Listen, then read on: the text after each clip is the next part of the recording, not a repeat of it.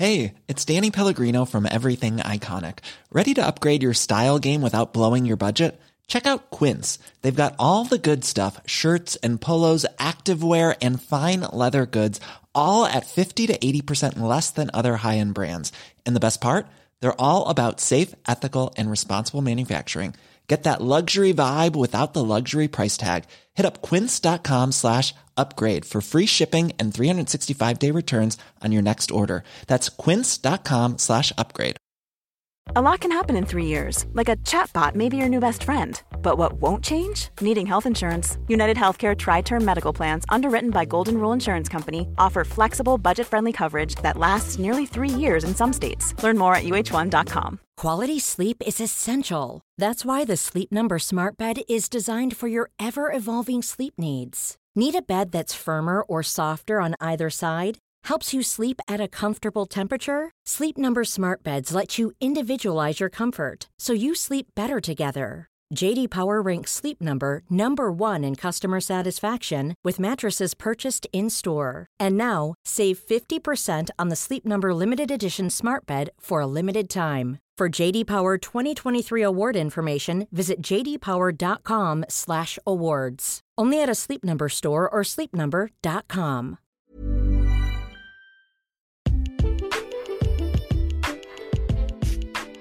Hola, ¿cómo estás? Primero que nada, gracias por escuchar este podcast. Mi nombre es Oscar Cervantes, soy médico y mi objetivo es poder brindarte información para el Nacional de Residencias Médicas y también para ayudarte en tu formación como médico general. Esto lo hacemos gracias a el conocimiento que hemos adquirido y también gracias a los médicos que nos ayudan para poder ayudarte a ti, médicos invitados especiales dentro del podcast, que te van a estar ayudando y orientando día con día en donde quiera que estés y en donde quiera que te encuentres. Espero que estés muy bien que disfrutes este podcast, que lo compartas, no lo olvides. Sigue estudiando y sigue comiéndote al enarma.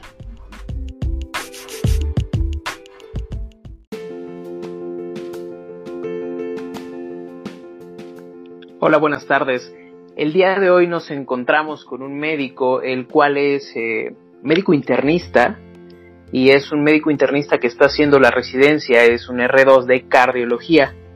Es para mí y para muchos, dentro de los médicos que tienen las cuentas más activas en cuanto, en cuanto a educación, y esto hace que, que pues ayude demasiado a tanto estudiantes de medicina como médicos internos y como médicos pasantes, el doctor Hugo Radillo, mejor conocido como Doctor Hugh. Hola doctor, ¿cómo está? Muy bien, Oscar, buenas tardes. ¿Y tú qué, dices? ¿Cómo estás? Muy bien, gracias doctor. Gracias por aceptar la invitación. Eh, pues Doc, eh, en este caso, no sé eh, si pudiéramos hablar un poquito de insuficiencia cardíaca. Como tal, pues bueno, sabemos, conocemos que la insuficiencia cardíaca se puede dar por muchas maneras, ¿no? Así como bien lo explica usted, pudiera ser por alguna lesión a nivel cardíaca, un infarto, alguna valvulopatía, alguna miocardiopatía. Esto va a estar generando el fallo cardíaco como tal. En sí, eh, pues sabemos también que la sangre es incapaz de, viajar, ¿no? Es, y no se puede cumplir el requerimiento metabólico en diferentes tejidos. Entonces, Doc, em, con base específicamente a lo que se va a presentar para, para el examen nacional, no sé si nos pudiera ayudar un poquito en cuanto a la clasificación. Hay demasiadas clasificaciones y no sé si nos pudiera sacar un poco de duda qué es lo más eh, si bien no lo más importante, sí lo más orientado rumbo al, examen dentro de las clasificaciones. claro que sí, por supuesto que sí, mucho gusto. Mira, eh, eh, el problema con la insuficiencia cardíaca, digo problema desde el punto de vista eh, como, desde un reto, ¿no? Es que empezar a definir la insuficiencia cardíaca siempre ha sido un, eh, híjole, como un cuchillito de palo, como decimos acá en Guadalajara, que si bien no corta, ah, como está golpea y golpea y golpea y golpea, porque es un tema muy álgido. Si tú le preguntas a 10 cardiólogos, a 10 internistas, a 10 intensivistas, a 10 urgenciólogos, una definición propia de insuficiencia cardíaca, a lo mejor vas a tener, no sé, 10 diferentes o 20 diferentes definiciones. Pero lo que a lo mejor van a englobar estas definiciones es que es un síndrome clínico, y aquí va lo importante, es un síndrome clínico que se va a manifestar a través de la falta de función o la alteración en la estructura de tu corazón. Entonces, no necesariamente tienes que tener la clásica sintomatología de la disnea, que muchos dicen que es el dato cardinal de la insuficiencia cardíaca, porque justamente la clasificación, esta que tienes la inquietud, la, la terminamos dejando lo más contemporáneo posible a dos cosas. O tienes insuficiencia cardíaca diastólica o tienes insuficiencia cardíaca sistólica. Entonces, así lo pudieras ver de un punto muy práctico, porque pues también pudiéramos clasificarlo según la temporalidad del cuadro, por ejemplo, si es algo agudo o si es algo crónico, si es una falla derecha o izquierda en cuestión del componente anatómico que tenga, si es una falla cardíaca fisiológicamente de alto gasto o de bajo gasto, como lo pueden ser ciertos pacientes que tienen eh, hipotiroidismo, ¿no? Entonces, clasificaciones realmente hay bastantes. Entonces, la, forma en la que en la vida real y probablemente para el examen nacional de residencias médicas les sirva más, este, eh, pues así identificar los casos clínicos de insuficiencia cardíaca, es ver si su paciente tiene insuficiencia cardíaca con fracción de expulsión conservada. Esto sería lo mismo que decir insuficiencia cardíaca diastólica, es decir, que el corazón tiene problemas para llenarse, para relajarse. O un paciente con insuficiencia cardíaca con fracción de expulsión disminuida, que esta sí sería la clásica insuficiencia cardíaca, eh, que pues ya sabes, ¿no? Tu paciente está todo disneico, que como tal tiene insuficiencia sistólica, es decir, ahora el problema es para contraerse y expulsar la sangre a través del ventrículo izquierdo, y por qué no decirlo, también del ventrículo derecho, ¿no? Entonces, si lo quieren ver de ese lado, adelante. Falla cardíaca con fracción de expulsión conservada y con fracción este, de expulsión reducida. En la vida real tenemos un tercero en discordia que se llama este, insuficiencia cardíaca con fracción de expulsión indeterminada o intermedia, que sería un híbrido entre el que tiene falla cardíaca con fracción de expulsión bajita y el que tiene falla cardíaca con fracción de expulsión normal. Entonces esa sería como que una forma muy rápida de abordar la clasificación de la insuficiencia cardíaca. En cuanto a la fracción de expulsión, en este caso en múltiples guías eh, y en múltiples manuales, manejan diferentes porcentajes. ¿Es correcto que cuando se encuentra la, fracción de expulsión disminuida es abajo del 40%? Sí, de hecho también es un poquito difícil ver más o menos cuánto es la fracción de expulsión normal porque, por ejemplo, en México no tenemos un registro por lo menos validado y con el suficiente número de pacientes para saber cuál es la fracción de expulsión normal. Sabemos cuál es la óptima, pero cuál es la fracción de expulsión normal con toda la extensión estadística de esa palabra eh, para el mexicano promedio. Entonces tratamos de traspolar y pues así podemos hacer mucho de nuestros tratamientos y abordajes eh, con la información de nuestros vecinos en Estados Unidos o algunos registros que se publican en Europa. Entonces se vale decir que el paciente que tiene este bajita o fracción de expulsión del ventrículo izquierdo bajita, sí, es el que tiene menos de 40% y el que tiene más del 50% es el que tiene fracción de expulsión normal. Si te pones ahí a pelearte con los cardiólogos puristas y los muy hijos de la fisiología, pues a lo mejor te van a decir que la fracción de expulsión exacta es que sea del 63.3%, pero insisto, está muy debatido este tipo de, eh, de puntos en la cardiología porque no dejan de ser estándares poblacionales, ¿no? Entonces sí, para fines prácticos, menos del 40% ya es una fracción de expulsión reducida. Oiga, y ya que mencionaba lo de insuficiencia cardíaca aguda y crónica, ¿no? En cuanto al componente de tiempo, ¿cómo podemos identificar eh, por medio de clínica la insuficiencia cardíaca aguda? Que bien, pues eh, en muchos, eh, en mucha literatura se marca como signos por primera vez, ¿no? La primera vez que presenta esto un paciente. Pero, ¿qué signos presenta un paciente con insuficiencia cardíaca aguda a diferencia de la crónica?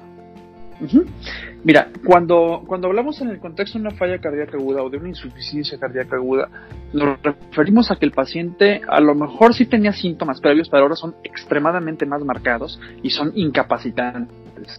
Por ejemplo, una manifestación clásica de la insuficiencia cardíaca ya de fracción de expulsión bajita, ya que te decía, era la, la disnea, ¿no?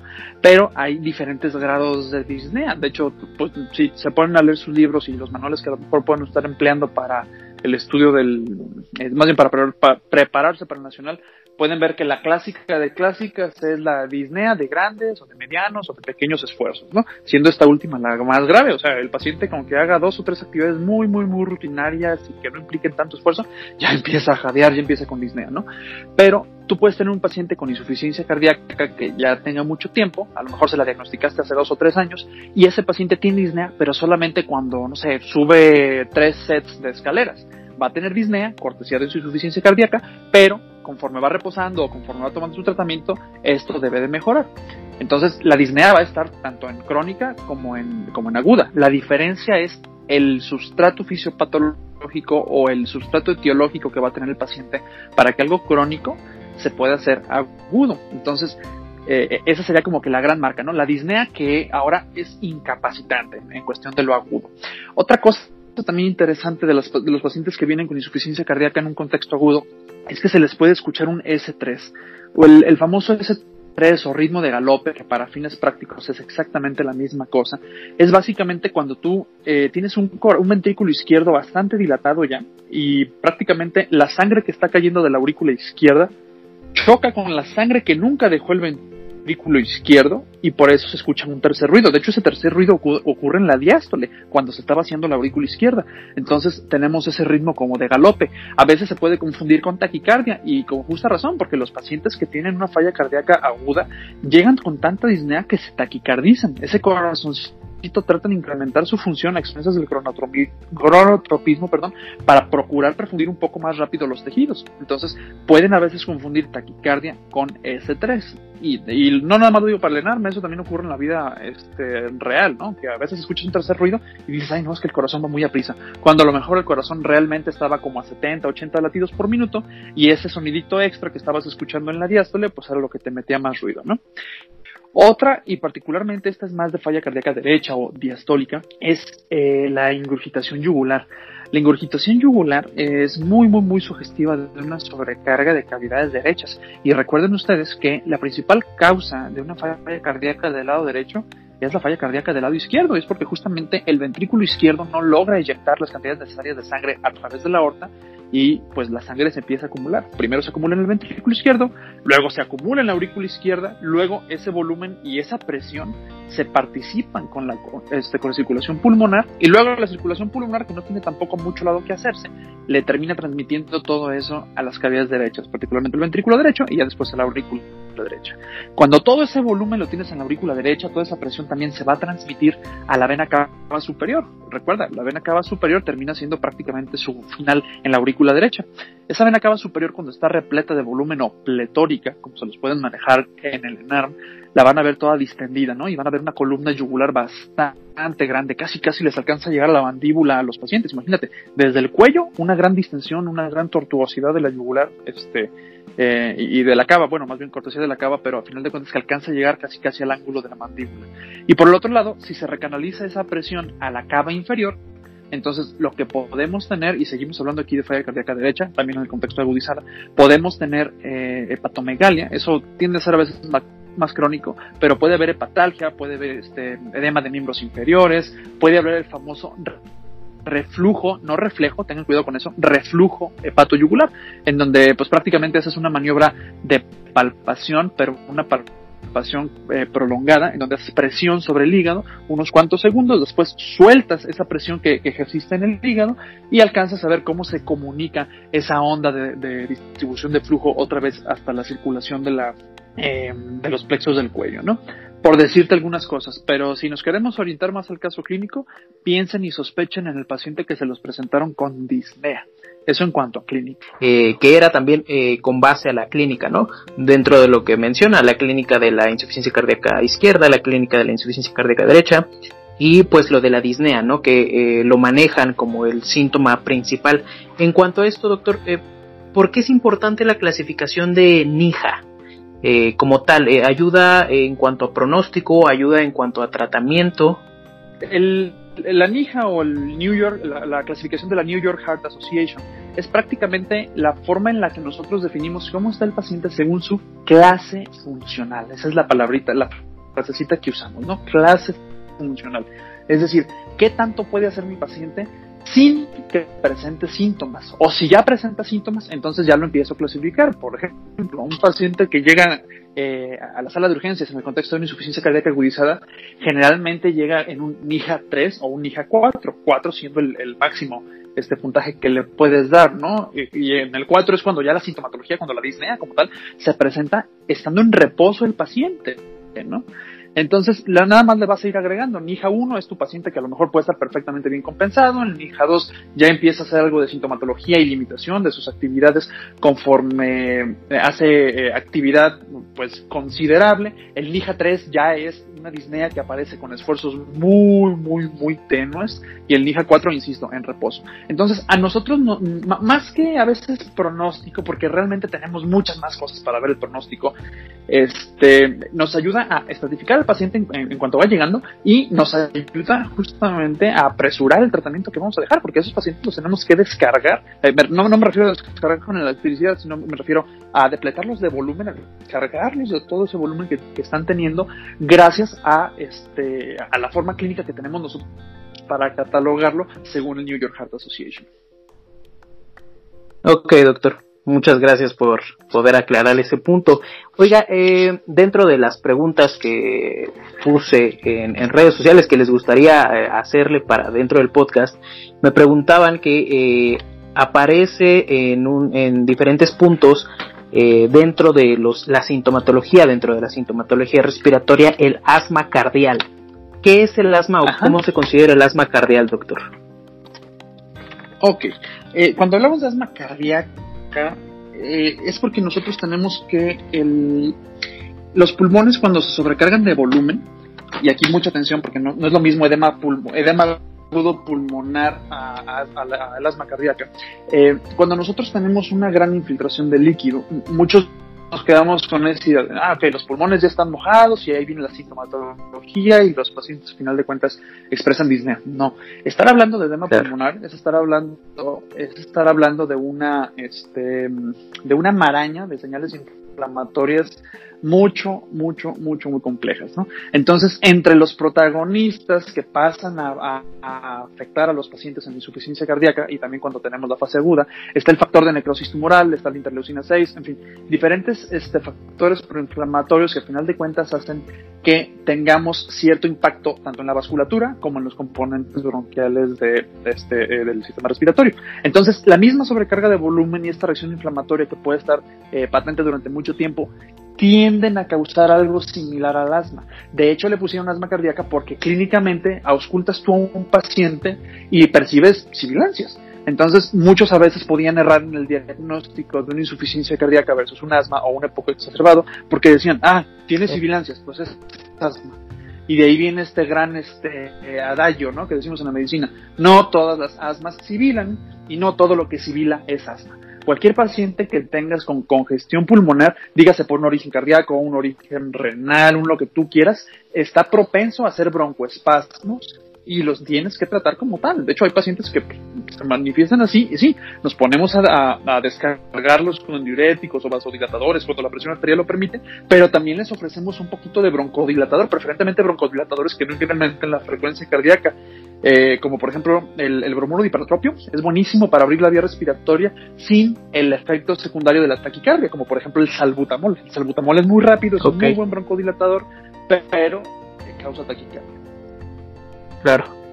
Ok, doctor. Perfecto. Oiga, y regresándonos en cuanto a lo que mencionaba, ¿no? De, del asma aguda, hay un, pues no algoritmo, pero digamos que es una serie de pasos, ¿no? Que si le tienes que preguntar a un paciente que sospechas de, insuficiencia cardíaca aguda, eh, pues si tiene uso de diuréticos, si hay lesión a nivel este, cardíaca anterior, eh, si llega a presentar en una radiografía edema bilateral, en este caso, si es positivo alguno de estos, eh, mencionan que se le debe de tomar un NT Pro BNP o un BNP. Específicamente la función de, de estos marcadores, ¿cuál sería, doctor? Mira, eh, tenemos que saber de dónde viene el BNP y el NT Pro BNP. Eh, ambos son prácticamente unos marcadores que nos permiten delimitar nuestros diagnósticos. El ejemplo que siempre les doy a mis muchachos cuando estoy dando la clase de insuficiencia cardíaca es, si yo los pusiera en el entendido pues de que la manifestación cardinal de la, de la, insuficiencia cardíaca es la disnea y yo los pongo a darme diagnósticos diferenciales de disnea, pues terminaríamos en esta clase con 100, 120 diagnósticos diferenciales diferentes para disnea. Una neumonía te va a dar disnea, un COVID te va a dar disnea, una exacerbación de POC, un asma, un montón de cosas te pueden dar disnea, ¿no? Incluso hasta las crisis de ansiedad te pueden este, manifestar, eh, pueden hacer que el, paciente manifieste disnea, a final de cuentas. Entonces, claro. Eh, la disnea y la clínica realmente en todo el contexto de insuficiencia cardíaca, salvo por dos o tres cositas, termina siendo algo muy inespecífico. Es sensible, sí, con cualquier cosita es disnea, ¿no? Pero es inespecífico. Es decir, ¿tienes disnea? Ok, ¿por qué? ¿Quién sabe? Ponte a investigarle. Entonces, eh, este tipo de biomarcadores, que ya está de muy de boga en todas las especialidades, no nada más en cardiología, nos permite limitar más nuestros diagnósticos. Entonces, el, el péptido natriótico cerebral, o BNP en inglés, la B es de brain, no se vayan a confundir por ahí porque ven la B de brain y dicen, ay, eso no está en el corazón. No, lo descubrieron por ahí, pero ya después vieron que se produce más en el corazón. Este BNP se produce particularmente a manera de mecanismo de defensa. Es un péptido natriurético, ayuda a orinar bastante sodio para que con el sodio también se pierda agua y el paciente pueda manejar una precarga mucho mejor para poderse eh, aliviar, ¿no? En cuestión de la congestión y sobrecarga de volumen.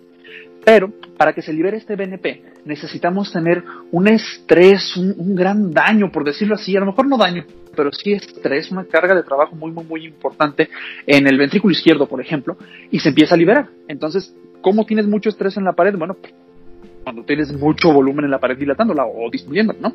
Entonces, si se dilata mucho esa pared y se libera ese BNP, entonces el, corazón se empieza a defender. Llega un punto en donde por más que se libere ese BNP, el corazoncito ya no se puede defender porque tiene más factores en contra, ¿no? Entonces, nosotros medimos en sangre el BNP o el NT pro BNP, puedes medir ambos. El NT pro BNP es mejor porque es, más estable para detectarse en sangre.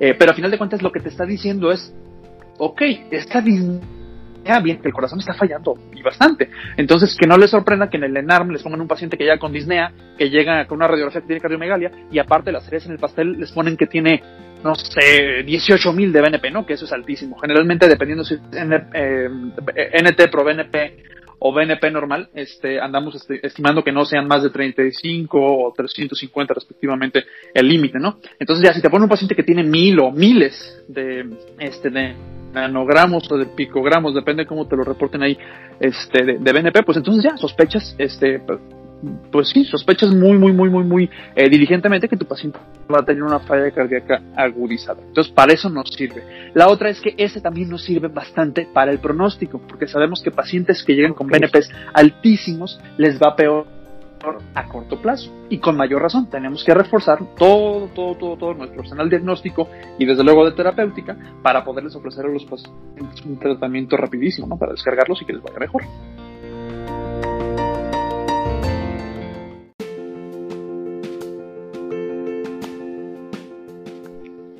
Claro, ok. Bueno, y posterior a lo del BNP, pro BNP, este, pues ya sería el estudio, electro, el estudio ecocardiográfico, ¿correcto? Que sería para la confirmación, digamos que, de alguna lesión a nivel cardíaco. Sí, el eco te puede orientar a, a medir algunas presiones, pero pues esto ya es más como para su especialidad. Para fines del ENARM, el, el, ecocardiograma nos permite tener de forma rápida la famosa FEBI, la fracción de expulsión del ventrículo izquierdo. Y no se vayan a confundir, porque la mejor manera que tenemos para sacar la FEBI se llama resonancia magnética cardíaca, ¿de acuerdo? El estudio de elección, que es diferente, es el eco. La diferencia entre el estudio de elección y el gold standard es que el estudio de elección te da una aproximación diagnóstica muy buena, muy barata y en cortito tiempo, ¿de acuerdo? Entonces un eco es muy accesible, lo tienes en cualquier unidad de urgencia. Sin embargo, se equivoca bastante el del eco porque desafortunadamente es operador dependiente. Yo puedo hacer un eco, uno de mis compañeros puede hacer otro y uno de mis maestros puede hacer otro eco al mismo corazón en el mismo ingreso y yo voy a tener discrepancias de mediciones entre la fracción de expulsión que midió mi maestro, mi compañero o tu servidor. Entonces, la idea es que nos aproximemos todos a un valor, ¿no? Con una diferencia a lo mejor de entre 10 y 5% entre nuestras mediciones, pero volvemos a lo mismo, es operador dependiente. Si yo no vi algo, porque no soy tan experto en eso y mi maestro sí, pues entonces ahí es donde radica. Entonces, el estándar de oro para la fracción de expulsión es la resonancia magnética cardíaca, pero el estudio de elección, por lo rápido con lo que puedes contar con, la determinación, pues es el ecocardiograma. Ok, doctor, perfecto, muchísimas gracias, está súper clarísimo. Oiga, y tengo también otra pregunta de, de las personas, eh, de los seguidores en, en Instagram. Eh, mencionan dentro de las mismas clasificaciones que ya mencionábamos, a qué se refiere cuando un paciente es seco y a un paciente cuando es húmedo. Muy bien. Es hablar otra vez de falla cardíaca aguda. Cuando nosotros tenemos eh, un paciente que llega por, por, una agudización de falla cardíaca, no vamos a poner el nombre de eso ahorita, llega con tu disnea y lo que sea, eh, podemos catalogarlo en algo que le llamamos un perfil hemodinámico. ¿A qué nos referimos con eso? Perfil hemodinámico. A que tú puedes tener un paciente con una falla cardíaca importantísima que te está generando congestión pulmonar lo que ya dijimos, disnea y que tu paciente se sienta que se está ahogando, pero también puede eh, generar hipoperfusión. ¿Por qué hipoperfusión? Porque imagínate, si tu ventrículo izquierdo no está latiendo con las ganas suficientes, no sale sangre suficiente a través de la aorta. Y si no sale sangre suficiente a través de la aorta, los órganos que estén adelante de la aorta, o sea, todos, no se van a perfundir de una forma correcta y van a empezar a sufrir.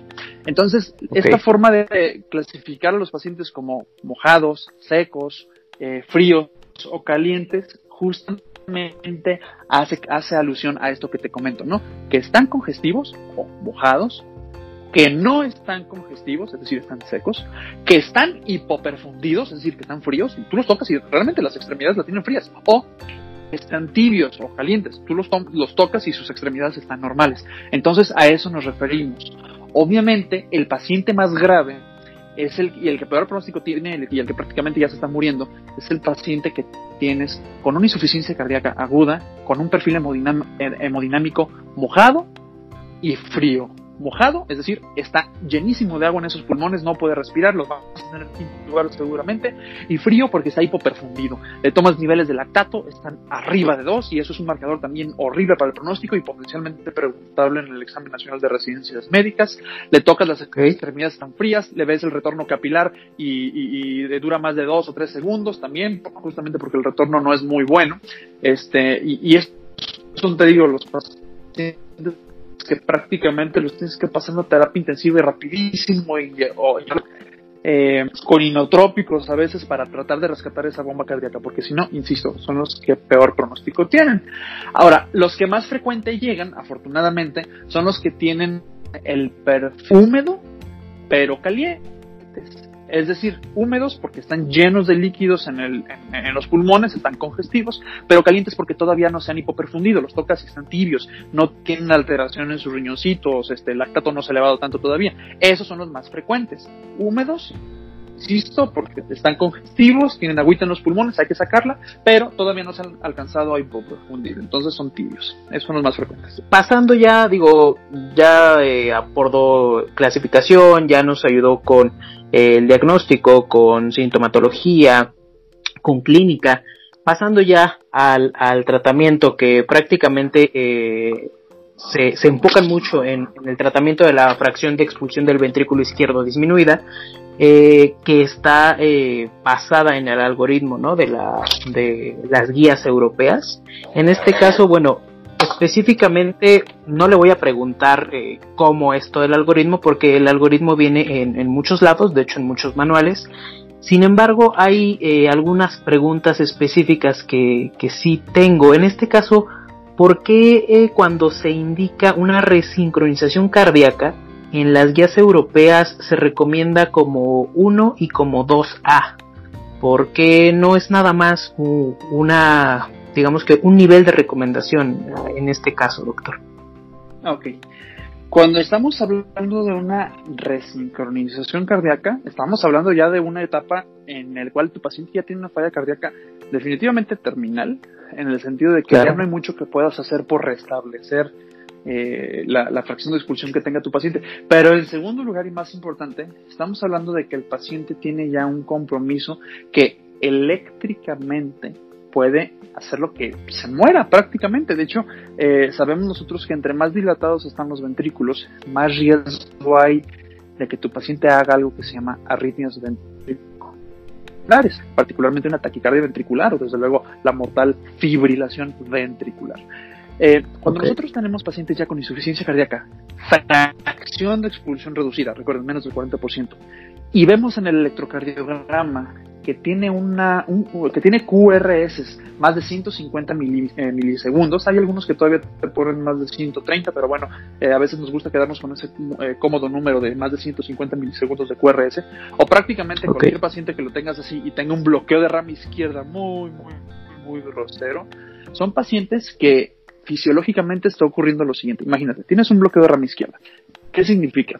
Que la rama izquierda va a conducir la electricidad un poco más despacio, fracciones de segundo más despacio que la rama, que la rama derecha.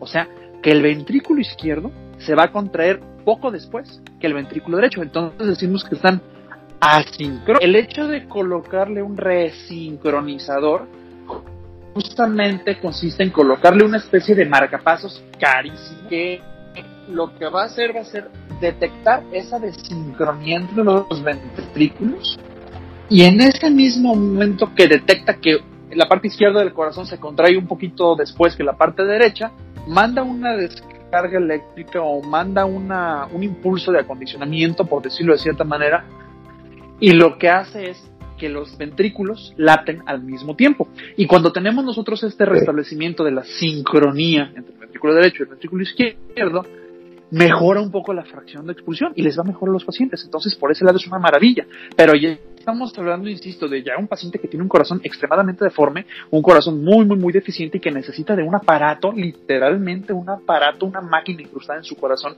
que le ayude a detectar este tipo de alteraciones en el ritmo que optimice un poquito el, eh, el funcionamiento del corazón, ¿no? O que lo haga lo más fisiológico posible. La otra cosa, y lo que generalmente hace más caro todos estos aparatos, es que este mismo eh, resincronizador tiene algo que se llama desfibrilador automático implantable o DAI. De hecho, si alguna vez pasan en algún eh, gabinete de cardiología o en algún departamento de cardio y escuchan que a un paciente le van a colocar un DAI resincro, justo a eso nos referimos, ¿no? Que le vamos a colocar un tipo de marcapasos muy caro que tiene la función de restablecer la sincronía de los ventrículos y lo va a desfibrilar si el aparato detecta que el corazón empieza a hacer arritmias desfibrilables, como lo puede ser una taquicardia ventricular o una eh, fibrilación ventricular, ¿no? Entonces prácticamente le estás poniendo un aparato que puede salvar a tu paciente de que tenga una muerte súbita. Pero insisto, esto es ya en etapas terminales de la insuficiencia. Y regresándonos un poquito eh, en, ese paso, ¿no? Eh, antes de que llegue a eso, hablando específicamente del algoritmo, mencionan que eh, se deben de indicar si los pacientes se encuentran asintomáticos y con una FEBI de menos de 35%, ¿no? Que se deben de indicar antagonistas de los receptores de mineralocorticoides como la espironolactona. ¿Por qué es importante en este caso la espironolactona en un paciente con insuficiencia cardíaca? Muy bien. Cuando estamos hablando del tratamiento básico de un paciente con insuficiencia cardíaca, aquí, independientemente de si ya tiene la fracción de expulsión bajita o no, nosotros tenemos que considerar que lo que estamos tratando de hacer es regresar a lo más fisiológico que se pueda la forma en la que el corazón eh, pues trabaja. Desafortunadamente muchos de estos pacientes ya van a haber eh, transcurrido por algo que se llama remodelamiento cardíaco, que son básicamente cambios que necesitas el corazón, y digo necesita porque realmente se ve en la penosa necesidad del corazón de deformarse para poder adaptarse a las fuerzas que tiene en contra, como por ejemplo el paciente hipertenso hace que durante mucho tiempo la poscarga está incrementada y que la precarga no le permite al corazón trabajar de una forma correcta. En fin, cuando hacemos el diagnóstico inicial de insuficiencia cardíaca, habitualmente de entrada le damos dos medicamentos. Un inhibidor de la enzima convertidora de angiotensina y un beta bloqueador. El beta bloqueador va a hacer que el corazón trabaje más despacito, con calma, que optimice las diástoles y el IECA, el inhibidor de la enzima convertidora de angiotensina, va a tratar de manejar la precarga, va a tratar de mejorar este perfil de remodelamiento. En cuando estamos hablando de un paciente que ya tiene insuficiencia sistólica o que es lo mismo, eh, eh, fracción de expulsión disminuida, necesitamos entonces nosotros ahora parchar, por decirlo así, la etapa fisiopatológica final del espectro inflamatorio. ¿A qué me refiero con esto? Recuerden ustedes sus clases de inmunología. Cualquier proceso inflamatorio crónico termina en fibrosis de algo. Y en la insuficiencia cardíaca ya sabemos que es un proceso inflamatorio de muchos años, no es nada más como originalmente creíamos, que, que ah, sí, pues es un remodelamiento y ahí es más mecánico que cualquier otra cosa. No, no, no, es inflamatorio, es molecular esto que está ocurriendo en el corazón. Entonces, cuando pasan muchos años, el corazón se termina deformando. Eh, es bien importante que recuerden que el eje o el sistema renina angiotensina aldosterona termina en primeras etapas pues siendo un aliado del corazón, pero en etapas finales termina apuñalando al corazón, es decir, lo termina traicionando y lo termina dañando muchísimo. La aldosterona, recuerden que es la, etapa final del sistema renina aldosterona, es un agente profibrótico a nivel del corazón. De hecho, en muchos otros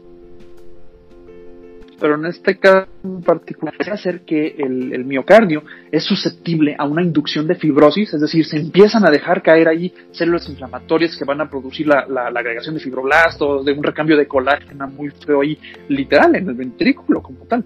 Entonces, cuando nosotros ya tenemos esto, ya tenemos cicatrices, por decirlo así, en el corazón, dejamos este tipo de medicamentos. ¿Para qué? Para que contrarrestemos los efectos de la aldosterona, recuerden que son mineralocorticoides, por eso le das espironolactona, bloquea ese receptor, y limitas hasta cierto punto, no reviertes, dije, limitas hasta cierto punto el, eh, el patrón este de fibrosis que puede estar justamente ahí en el corazón. Entonces, por eso lo dejamos ya en los pacientes que tienen ese tipo de fracción de, expulsión. Y eso sería la respuesta para el nacional, ¿no? Dejarlo en pacientes con FEBI baja. Sí, algunas guías te dicen menos de 35%, otros de nosotros preferimos en la vida real dejarlo ya abajo de 50 o 40%. Y a lo que voy es, si están viendo, este, si están este, sintonizando este podcast, este, en 2020 sepan que ahorita ya nosotros estamos viendo la forma de que la indicación de espironolactona o de sus otros primitos bloqueadores del receptor de, de, aldosterona eh, se puedan dejar desde etapas más este, tempranas en, la escala de la insuficiencia cardíaca. Ok, ok doctor. Pues muchas gracias, muy, muy claro esos puntos en cuanto al tratamiento. Em, en, esta, en este caso, bueno, considero que nos ayudó para poder abarcar lo más importante en cuanto al tratamiento y en cuanto a la insuficiencia cardíaca. Eh, pues no tengo como tal nada más que, que, poder eh, preguntarle en cuanto a la enfermedad. Solamente sí tengo una última pregunta y ya no es eh, tanto relacionada a cuestiones académicas.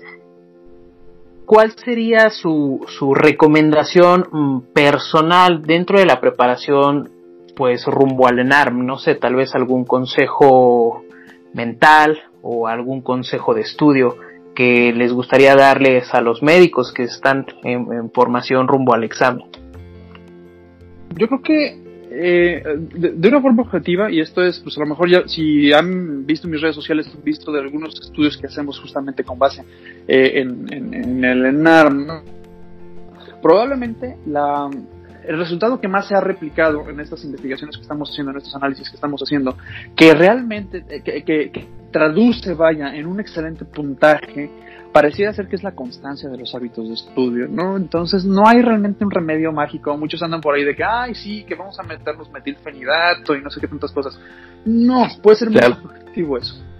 Entonces, realmente mi recomendación sería, ¿saben qué? No hay de otra, se tienen que poner a estudiar, no hay remedios mágicos, no hay ningún curso que les vaya a garantizar un puntaje específico, no porque una persona tenga más intentos les va a ir mejor que ustedes que apenas lo van a presentar por primera vez, no, o sea, no, no, no hemos nosotros realmente encontrado eh, comunidad de investigación, algo más allá del, del estudio continuo. Nosotros este, vimos justamente en un, en un, estudio que ya cerramos a finales de 2019 que eh, los chavos que, independientemente del, del intento del nacional que, que, iban a presentar, pues, pero los chavos como un mínimo, mínimo, mínimo, mínimo de dos horas al diario, o sea, de lunes a lunes prácticamente eran los que obtenían puntajes alrededor de 70 o 72, que es un muy buen puntaje, para, por lo menos para la mayoría de los, este, de los sustentantes. Entonces, realmente ahí es donde necesitan ustedes poner atención, ¿no? O sea, hacerse ya desde ahorita, que estamos a muy buena etapa, por lo menos esto ahorita lo estamos grabando en julio, estamos a una muy buena, eh, eh, en una muy buena ventana de preparación para que se formen este hábito. Y pues realmente, insisto, no hay de otra. La cosa es que se pongan a estudiar por lo menos dos horas diarias, lo que ustedes quieran, por este, pues prácticamente de aquí hasta que vayan a presentar el examen. Claro, el secreto es, es la constancia. siempre Así eh, es. para y lograr secreto, cualquier porque eso ya lo saben todos. Así es. ok, doctor. Pues muchas gracias. Eh, de verdad le agradezco muchísimo su tiempo. Eh, es un es un gran honor poder tenerlo aquí y poder platicar con usted un poquito de insuficiencia cardíaca. Y pues nada, doctor. Muchísimas gracias. Espero que, que pueda escuchar mucha gente este podcast y que le sea de mucha ayuda a mucha gente. Excelente, ¿no? Muchísimas gracias a ti por la invitación y pues estamos a sus órdenes. Ok, doctor. Permítame nada más. Dejé. Apuesto a que te gustó el podcast, ayuda a este tierno humano y envíalo a tus amigos. Además, escúchanos en Spotify, Apple Podcast, iBox y Google Podcast. Besitos y cuídate del COVID-19.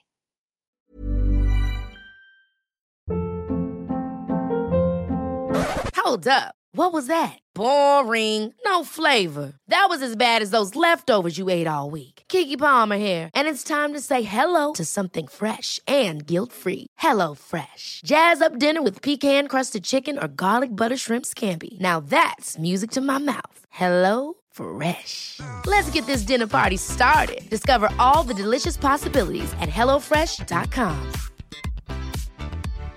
If you're looking for plump lips that last, you need to know about Juvederm lip fillers. With Juvederm Volbella XC and Juvederm Ultra XC, your lip look, whether it's subtle or bold, can last up to one full year with optimal treatment and no additional maintenance. Find a licensed specialist and see if it's right for you at juvederm.com today. That's J U V E D E R M.com. Add fullness to lips in adults over 21 with Juvederm Volbella XC or Juvederm Ultra XC. Do not use if you have severe allergies or a history of severe allergic reactions, or if you're allergic to lidocaine or the proteins used in Juvederm. Tell your doctor if you have a history of scarring or taking medicines that decrease the body's immune response or that can prolong bleeding. Common side effects include injection site redness, swelling, pain, tenderness, firmness, lumps, bumps, bruising, discoloration, or itching. As with all fillers, there's a rare risk of unintentional injection into a blood vessel, which can cause vision abnormalities, blindness, stroke, temporary scabs, or scarring.